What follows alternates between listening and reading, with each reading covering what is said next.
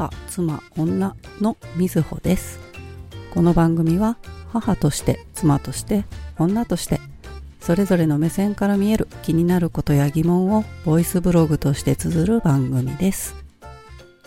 前回の出産エピソードから引き続き今回もまた出産体験談ということでお話をしていこうかと思います。前回のエピソードでね、聞いてくださった方が多いように感じたんですけども、皆さんあの興味を持ってくださる方が多かったのかなと思います。なかなかね、いけないような内容のこともあるのかなとは思うんですけど、こうまあプライベートなね、話なので、身近なね、人でないとなかなか聞けない内容だったりっていうこともあるのかなとは思うんですけど、個人的にはね、あの、出産のお話ってとっても面白くって、いろんな人にね、タイミングがあれば、あの、お話をね、聞いてみたりしています。で、まあ、前回はね、あの、第一子の娘の出産の話をしたんですけども、えー今回第二子の出産のお話の前に、実は第二子を出産する前に、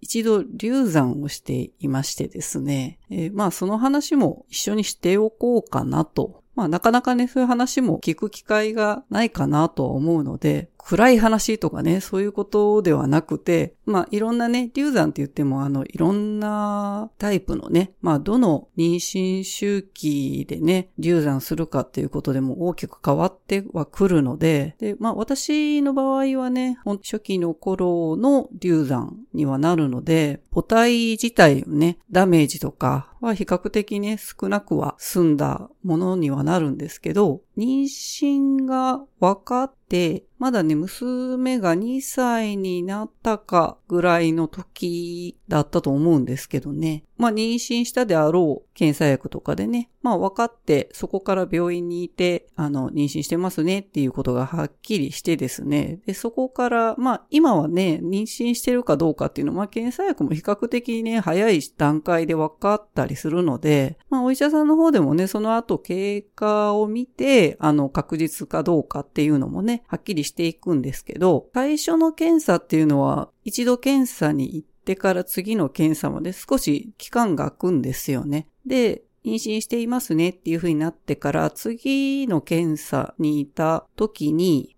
ちょっとね、心音がその時分かったかどうか、あまり記憶がないんですけど、なんか怪しかったのは怪しかったんですね。確か。まあ、次のね、検査ではっきりするだろうと。日が経つのでね。で、次の検査まで何週間か空いたのかな ?2 週間ぐらいは多分空くんですよね。なんかその時のね、先生の感じが、まあよくあることだけれども、はっきりね、まだ心音が確認できないとかいうのも、まあよくあること。で、次のね、タイミングで、あ、心音確認できますね、とかいうことになるんですけど、エコーの検査だとまだよくわからないっていう状態で、で、次の検査に行く直前ぐらいに娘と、まあ児童館みたいなね、ところに出たんですけど、で、そこで娘を遊ばせて、で、その時間が終わったんでね、歩いて行けるね、ような場所だったので、まあ散歩がてらそこへ行ってたんですけど、で、その帰りになんか変なお腹の痛みがあるなと思って、帰宅すると出血していて、これはおかしいなと思って病院へ電話をしたんですよね。で、もう病院電話すると、もうすぐ来てくださいって言われて、あなんか大変な感じになってきた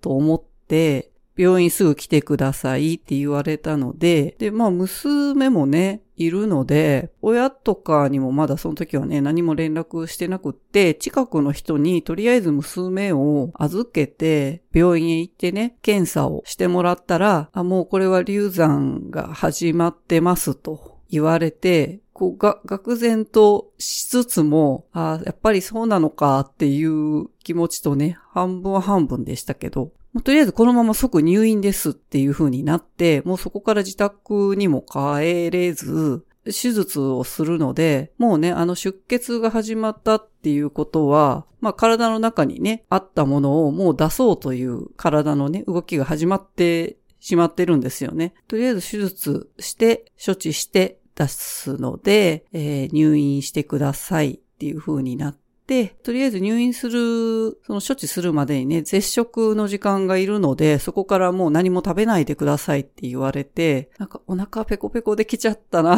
と思いながらね、何にも食べれずに、ここから5、6時間ぐらいは病院で待ってたんじゃないかなと思うんですけど、で、まあ、そういうことになったので、えー、親にね、連絡したりとか、夫へ連絡したりとかしてですね、で、まあ、私一人ならそんなにね、こうな、何が大変ってもう、上の子がね、まずいるっていうね、その子供をどうしましょうになるんですよね。あの、別に親と暮らしているわけでもないし、で、まあ、近くのね、人に少し見てもらっていたけども、そこに預けっぱなしにするわけにもいかないし、で、まあ、とりあえず親に飛んできてもらうっていう感じになったんですけど、まあ、あの、出産したね、一人目をね、出産した病院だったので、そこはね、手術室っていうのもあるんですよね。まあ私はね、通常分娩だったので、そ帝王切開とかだとね、多分そこの手術室ですることになるんだと思うんですけど、で、てっきり手術というかね、あの処置をしますっていうことを言われたときに、ああ、そこでするんだろうなって勝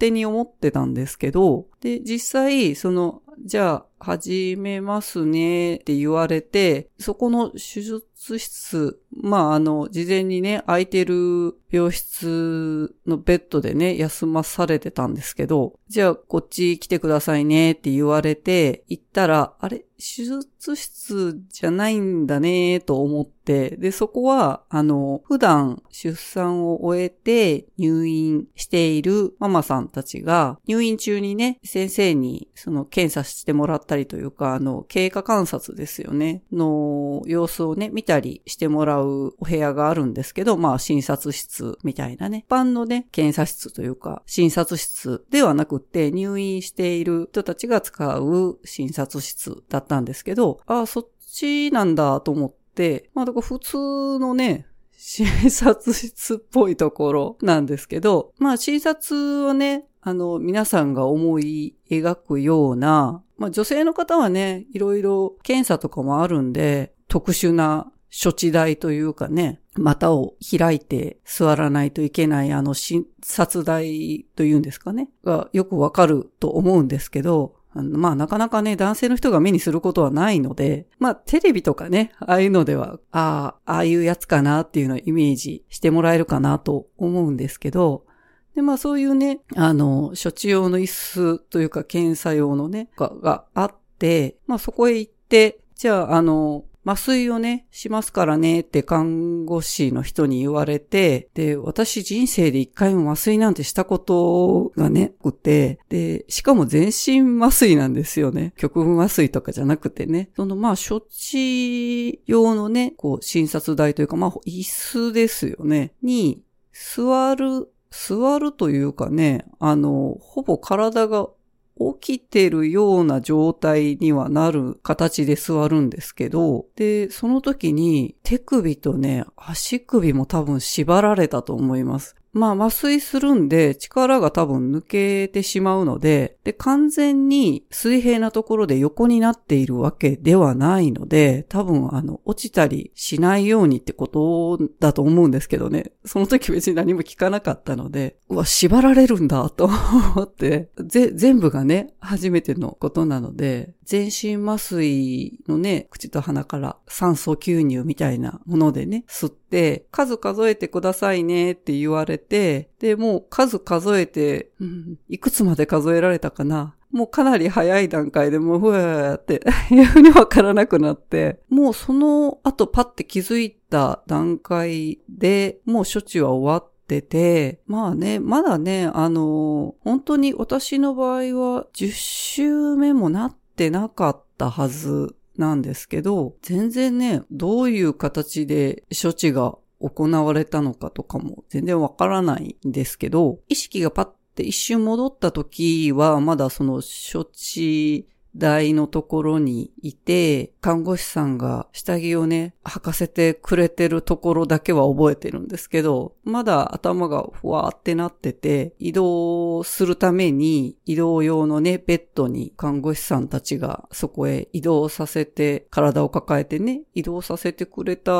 ことを覚えてて、また病室でね、寝かされてて、で、その間ずっと点滴をされてたんですけど、で、今度目が覚めたら、もうお腹が激痛で、もう何が、何が始まったって思うくらい、それまでは、で、まあもちろんね、お腹も痛かったのは痛かったんですよね。それはね、普通に考えても、体的には妊娠をしましたよっていう状態に入っていたんだけれども、まあもちろんね、お腹がまだ大きくなってるとかいう状態ではないにしても、胎盤をどんどん作っていくとかいう準備段階にはね、もうあっただろうし、体の変化がもう起きているところで成長が止まってしまった。で体ってすごいんだなって思うんですけどね、成長が止まったって分かったら、ちゃんと体から出そうっていう風にね、なるんですよね。それすごい不思議だなと思うんですけど、何かそういうね、成分がちゃんと出るように感知できなかったらもう出そうとか、そういう形になるんだろうなと思うんですけど、で、まあそれって結局は、えっと、出産と同じ工程を経るわけですよね。なので、陣痛みたいなね、また痛みが起こるんですよ。で、まあ体のね、また子宮の中のものを出さないといけなくなるので、で、だから最初私が痛かったのもなんかなんだろう、生理痛みたいな痛みがあるなって、だからまあその時点でおかしいんですけどね。私が麻酔から目が覚めてその激痛になってているのは多分その子宮の収縮、まあ自然だとね、どうなるのかなっていうのがわからないんですけど、放置してても結局は体はもう異物としての認識なので、結局は体外へね、出そうとするので、放っておいても多分出るんだけど、母体の安全を優先して、えっと、先に処置してということになっているのだろうと。思うんですよね。で、まあすごいね、あの出血がものすごく伴ったりとかいうこともないわけではないので、母体を優先するっていうことなんだろうと思うんですよね。なのでまあ自然かと言われると不自然な形では出してるので、で、その後に来る痛みっていうのは処置した結果そうなるのか、そもそも体はね、出そうという作用を起こしてるので、結局陣痛みたいな痛みがずっと続いていたのか、まあ、なんせ痛い。だからそれはね、あの、第一子の時に言ってた、そういう傷が痛いとかね、そういう痛みではなくって、やっぱり子宮の収縮、陣痛とかの痛みの痛さですかね、がもうあって、もう、なんかそこまではね、麻酔で完全にわからなくなってたんですけど、もうなんか目が覚めた途端にその痛みが襲ってきて、もう痛さで涙が出る。で、まあ一度ね、経験しているものの、また違う意味の痛さがね、あって、でもなんじゃこりゃって思いながら、で、しばらくそのまま、まだね、麻酔がまだ残ってるので、その処置が終わってからもう何時間かまだ病院にいて、で、まあその間にね、あの、母親が来てくれたり、夫と娘が来たりとかね、してたんですけど、案外さっさと返されることにもね、びっくりしましたけど、あの、麻酔さえまあ抜ければというかね、とりあえず何かあったらいけないので、付き添いのね、人と一緒に帰ってくださいっていう感じで、自宅にそのまま帰りました。なんでしょうね、こう、流産した、流産する、まあ私の場合はね、すごい初期の流産だったので、あの、病院のね、先生からも、そういうところはね、やっぱり参加のところなので、日常的にね、よくあることだし、先生たちも、お母さんの責任ではないですからねっていう風に必ず声をね、かけてくださるんだろうと思います。どれくらいのね、流産ってそもそもどれぐらいの頻度で起きるのかなと思うんですけど、えー、妊娠した人の15%が流産するという数字がありました。15%ってまあまあだなぁと思うんですよね。簡単に言うと10人に1人以上というかね、妊娠した人のね、が、まあ流産するという数字になってる。で、その大半、その流産するって言ってもね、あの、その初期なのか、中期なのか、後期なのか、まあいろんな段階があるので、で、その15%のうちの、もう大半が初期の流産。で、その初期の流産っていうのが何なのかっていうと、ほとんどはもう体の中で、えっと、えー、成長できない。で、ほとんどは染色体以上で、えっと、もうそこから成長できなくなるので、あの、結果、流産になるっていうことがほぼほぼなんですよね。なので、別に母体がどうであれ関係なく、たまたまその染色体以上で成長できず体から出さざるを得ないっていうね、ことにはなるんですけど、とは言うもののね、やっぱり何もないわけではないので、その入院をしてね、処置をして、でなんかそういう痛みを味わって、なんか言葉だけでね、なかなか片付くものでもなく、まあ自分にね、責任がないというのはまあまあわかるんですけどね。だけどやっぱり体のダメージってやっぱり心にもダメージあるよねと思いますね。で、まあ、私の場合は初期だったからまだあ仕方がないんだなというところでね、終えられるところもあるんですけど、やっぱりそれがね、もう完全にエコー検査とかでもね、もう見ててももう人の形を成してる。それ以上にお腹の中で動いてる感覚がね、もう感じられるくらいになってるとか、もうどの段階でどうとはなかなかね、難しいけれどもやっぱり周数がね、体の中で子供が育ってば育つほど、まあかなりのダメージだろうなと思います。で、そのダメージって、まあやっぱり母親にしかね、感じ、まあもちろんね、あの、パートナーも悲しくはなるだろうし、やっぱりね。まあ、それはね、あの、周数を重ねると、まあ、まあ、見えないですけどね、お腹の中なんで。見えないけども、例えば、エコー検査でね、見る写真とか、まあ、いろんな形で見ているので、やっぱりパートナーも辛いであろうということはね、わかるけども、やっぱり母親のダメージは大きいなと思います。で、まあ、それがね、初期の流産になると、なんだかね、なおさら、こう、周りにもわからない。まだその、お腹出てるわけじゃないし、パートナーも別にそこまでね、思うほど、ほとんど母親の体の中のことでしかないっていう状態で終わっていくので、まあよくあることですよと言われつつも、しばらくね、こうなんだかこう、うつうつとした気分にはずっとね、なってました。でまあね、その流産した後、割と早くにね、その第2子をまた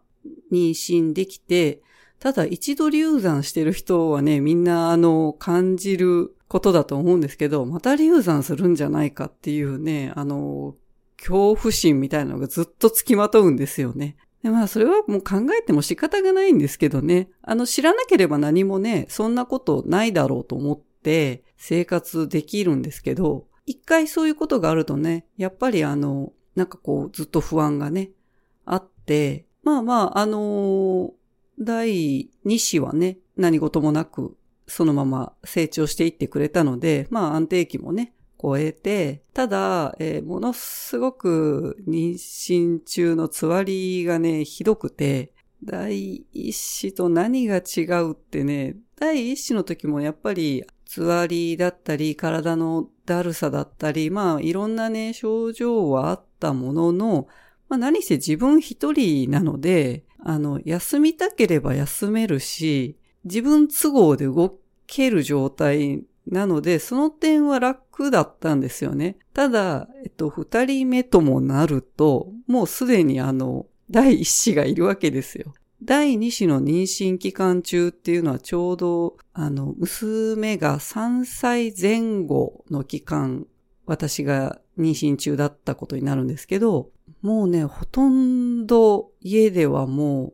最低限のことしかできない。もうなんならもうご飯も作れない。もう気持ち悪いし、何か作るどころじゃない。もうかわいそうに娘なんてその間ずっとうどん食べてました。うどんかお寿司かなんせ作れないし、で、娘もなんか食べ、私も食べれるものがすごく限られてて、その時ね、まあ、お寿司というかね、生物とか言うよりも、普通のこう、まあ、巻き寿司というかね、が多かったですけど、まあ、あの、酢飯だとちょっと食べれたっていうことだったのかなと思うんですけどね。で、もなんか娘と遊んでやる余裕もなかったし、もうずっと寝てるみたいなね。ずっと寝ててもあんまり良くはないんだけども、もう本当に何もできなくって、でも、やっぱり娘がいるから、まあ、食事もしないといけないし、あれもしないといけない、これもしないといけないっていうね、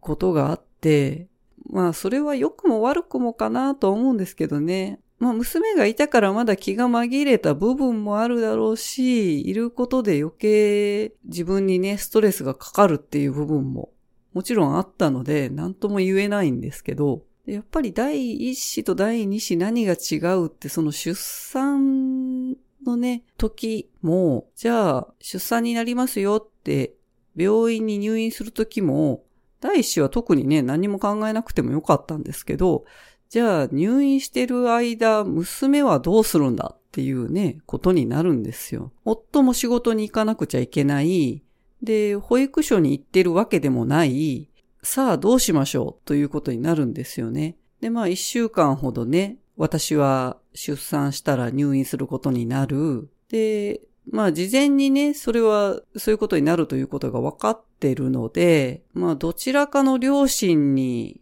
預けるというね、選択肢もなくはなかったんですけど、娘も難しい子だったので、まあちょっと預けるのはしんどいかな、どうだろうと思って、結局自宅の近くにあった無認可っていうんですかね、の託児所と言えばいいのかな。まああの月決めみたいなのでも預かってくれるし、一時利用みたいなのもできるしっていうところがあったので、で、まあ、とりあえず入院するときはそこへ、夫へね、朝預けてもらって、で、ちょっと早めに会社から戻ってもらって、迎えに行ってもらって、帰宅してもらおうということにしてたんですけど、やっぱりいきなりそこにね、預けるとなると、あの、娘も慣れない場所になるので、出産までにね、ちょっとそこへ慣れさせるために何回か預けたりとか、まあ、そういうことをね、いろいろやっとかなくちゃいけなかったので、うん、やっぱり一人目とはまた違うね、大変さが出てきますね。二人目を出産するっていうことだけでね。で、まあまあ、あのいざ予定日が近づいて、もともとね、予定日がね、三が日とかにね、なってたんだったかな。もうあの三が日はやめてくださいって、入院費、えー、カレンダーの祝日、祭日に被るとね、料金増しだったんですよね。なので、祝祭日はやめてくださいって、あの、ゆゆっくり、ゆっくり生まれるか、ちょっと早く生まれるか、すごいあの、おやつ号なお願いをね、お腹にいる子供に向けて言ってたんですけど、まあそのね、えー、願いが届いたのか、えー、三が日は外れて、ちょっと予定日よりね、遅れて生まれてきてくれたんですけど、一人目がね、まず家にいるということもあって、もう今度入院するときは、えっと、前回エピソードもね、聞いていただいたらわかるんですけど、病院にいる、こう、待機時間をなるべく短くするために、もうなるべくギリギリまで、えー、病院には行かんと。で、まあまあ子供のね、こともあるので、もうこれはダメだって思うところまで家にいて、で、それから、もうどうしてもこれはもう病院に行かねばにならなくなってから行こうと。で、かなりギリギリまで自宅にいて、ちょっとね、自分の中で撥水かと思ったけど、それは撥水ではな、まあ実際はね、撥水ではないんですけど、ちょっとね、本当にね、破水するってあの、ドバーって水が出るんですけど、まあ水っていうかね、陽水が出るんですけど、じゃなくって、あの、生まれてきますよっていう合図っていうのがね、あの、たくさん出てくるんですけど、まあそれの一つとして、ちょっと水がね、流れ出すっていうような感じの症状というかね、あの、があるんですよね。で、まあ、それが出てきてから病院に行って、で、それはその時私、うわ、破水かって思ったので、ちょっと慌ててね、病院に行く感じだったんですけど、実際の破水はもうそんなもんじゃなかったんですよね。一人目の時あんまりその時の記憶、破水した時の記憶がね、あんまりなかったので、夜中に病院にいたんじゃなかったかなと思うんですけど、で、夜中にまあ行ってね、まあ相変わらず進行がね、ゆっくりで、分娩室に入る前の待機室でゆっくり過ごす時間が割とあって、まあ一人目の時もね、同じ工程は踏んでるんですけど、あの出産の時に、まあ出産で初めて私が知ったことは、分娩する前に、あ、干潮するんだっていうね、ことを知ったんですよね。だから一人目の時ももちろんやってるんですけど、結構な陣痛がね、かなり強い陣痛がもう来てる状態で、じゃあそろそろあの、干潮して出しときましょうか、みたいな時間が来るんですけど。で、まあ、あの、すごく出産の時に生きむので、力が入るから、まあ、出しとかないとね、いけないんだな、ということはまあわかるんですけどね。もう人生で初干潮もそこで出産を機にね、やった人間なんですけど、もういろいろね、初体験が多い出産経験ですけどね。まあ、感情の話をしてもね、仕方がないんですけど。まあそういうね、あの、事前に出すものを出して、きれいさっぱりしてから、いよいよまた分娩室に入って、で、実は、えっと、まあ何の問題もなくね、あの、育ってはいた第2子なんですけど、あんまりね、やっぱり体重が重くなってくると、やっぱり子供はね、ちっちゃく産む方が楽だよというのはまあみんなよく聞く話だとは思うんですけど、だからなるべくまあ大きくならないようにというかね、やっぱり食べると大きくなるのかなまあその子の個性にもきっとよるんじゃないかなとは思うんですけど、まあやっぱりお母さんよく食べるとよく大きくなるようなね、イメージはありますけどね。妊娠中の後期ぐらいに検査してもらった時に、エコーとかでね、見てもらった時に、うーん、赤ちゃんの頭ちょっと大きいねって 言われたんですよね。え？と思って。頭大きいから、あの、出てくるときちょっと大変かもねって言われたんですけど、いざ出産、分娩のね、時間になって、変わらず時間はね、かかりながら、ゆっくりゆっくり進行だったんですけど、また出てこないと。やっぱりね、頭がね、大きいと。またなのかと、もう、また苦労するのかと思いながらね、分娩の過程で、もうお母さん頭見えてきてますからね、とか言われながらも、まあ、陣痛に合わせてね、決むわけですけど、もう全然頭が出てこない。見えてるんだけど、生きんでも生きんでも出てこない。もう、もうまた絶叫ですよ、もう。で、絶強してですね、結局、二人目の時も切る羽目になったんですよね。えー、また永遠切開ですよ。もうね、その時は、さすがにね、私も音は覚えてます。チョキって言ったと思う。また、また切るんですかっていうね。なんとかかんとかこう頭をとりあえず頭が出たらあとスルッと出るだろうと。もうその時点で相当また時間が経っててもうヘロヘロだったんですけど頭がもうやっと出た、やっと出たのに今度は肩が出ない。なんか肩がかかって出ないみたいな感じになったんですよね。もうその頭をね、出す時もそうだったたんですけど、で、今度も頭が出た、まあその勢いでというかね、もう出てきてる勢いで順番に出てこないといけないのに、肩が引っかかるってなっ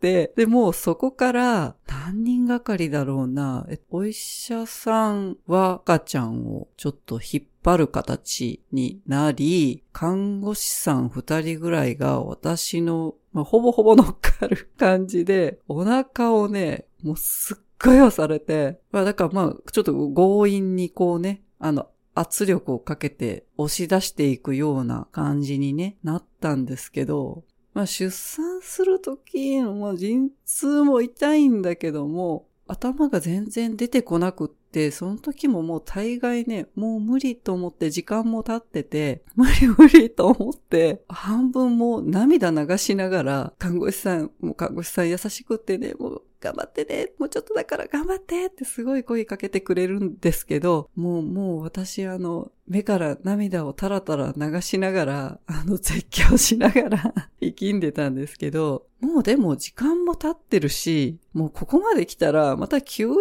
分娩になるのではとちょっと思ってたんですよね。なんならもう吸引分娩で頭出してくれよって思ってたんですけど、まだ頑張れる？って看護師さんにね、言われた時に、もう無理ですってもうね、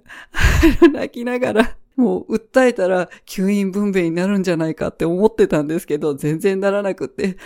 でももうちょっと頑張ろうねって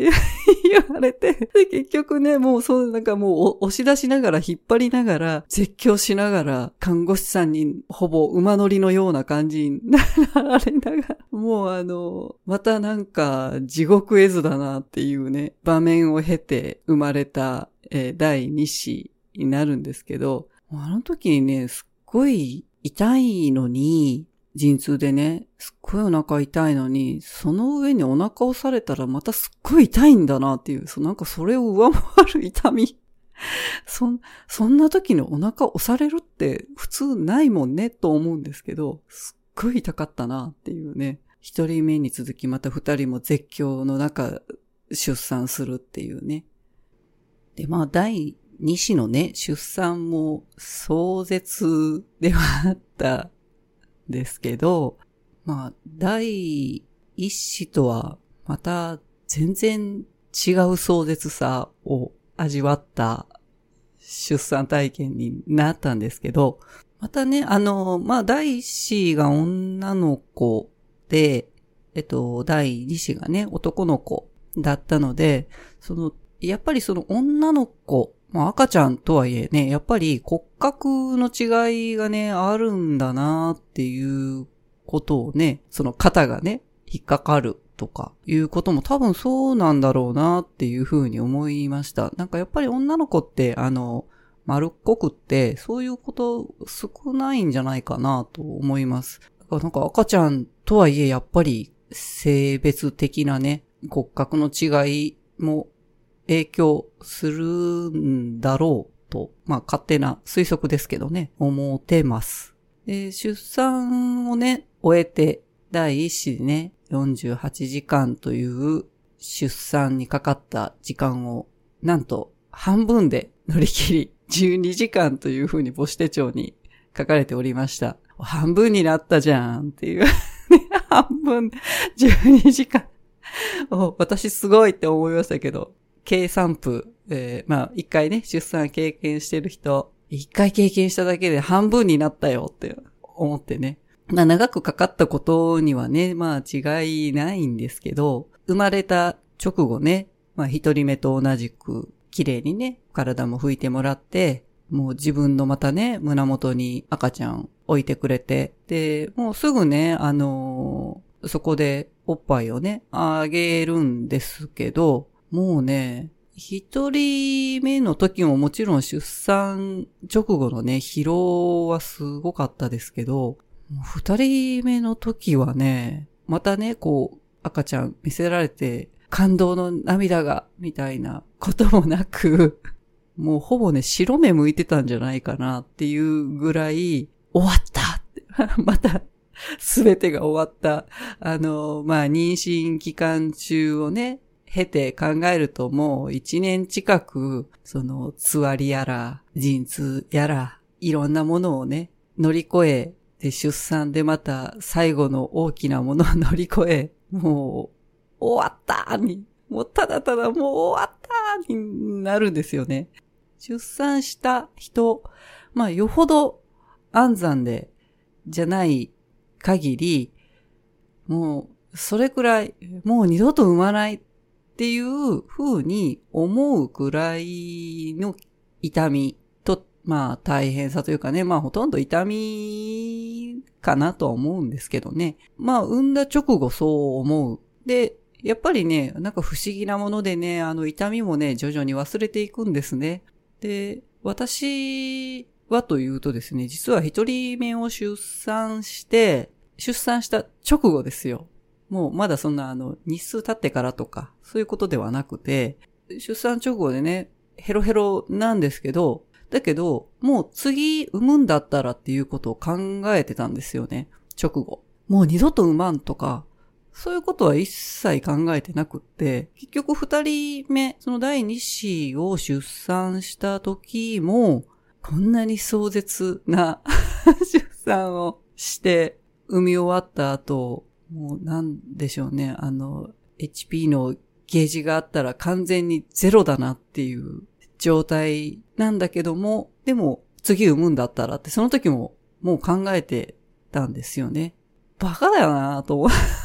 もうこの痛みを、あの、忘れてはいませんけど、痛みはね、割と耐えられる。まあ女の人はね、割と痛み耐えられる人が多いですけど、まあそれでもね、ちょっとおかしいんじゃないかって思うくらいね、痛い、痛いんですよ。別に。痛いのが大丈夫なんじゃないんですけどね。でもそんな痛みも忘れてもないし、だけど、そ、それとこれとはまた別っていう意識があって、いや、次産むんだったらなっていうことをね、考えてる自分に驚きました。まあ、二人目をね、出産した時も、えちなみに夫は分娩室に一緒に入っていました。まあ、この壮絶感をね、あの 見て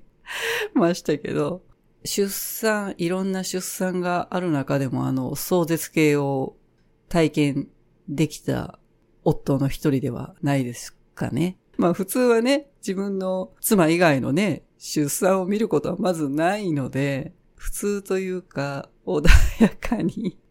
穏やかな出産でないものばかりを見ることになった。そしてずっと一緒にいた夫もまあ大変だっただろうなと思います。まあ、することないですからね。一緒にいるけども。こやっぱり生きんだりとかするときに、なんかね、手を力入れないといけないから、なんか握るようなね、場所があったと思うんですよね。だけど、まあ別に不安とかそういうことでもないけども、まあ夫のね、手をね、握っていたりするとですね、多分あの、手の骨を折るんじゃなかろうかという勢いでに、もう握りつぶすぐらい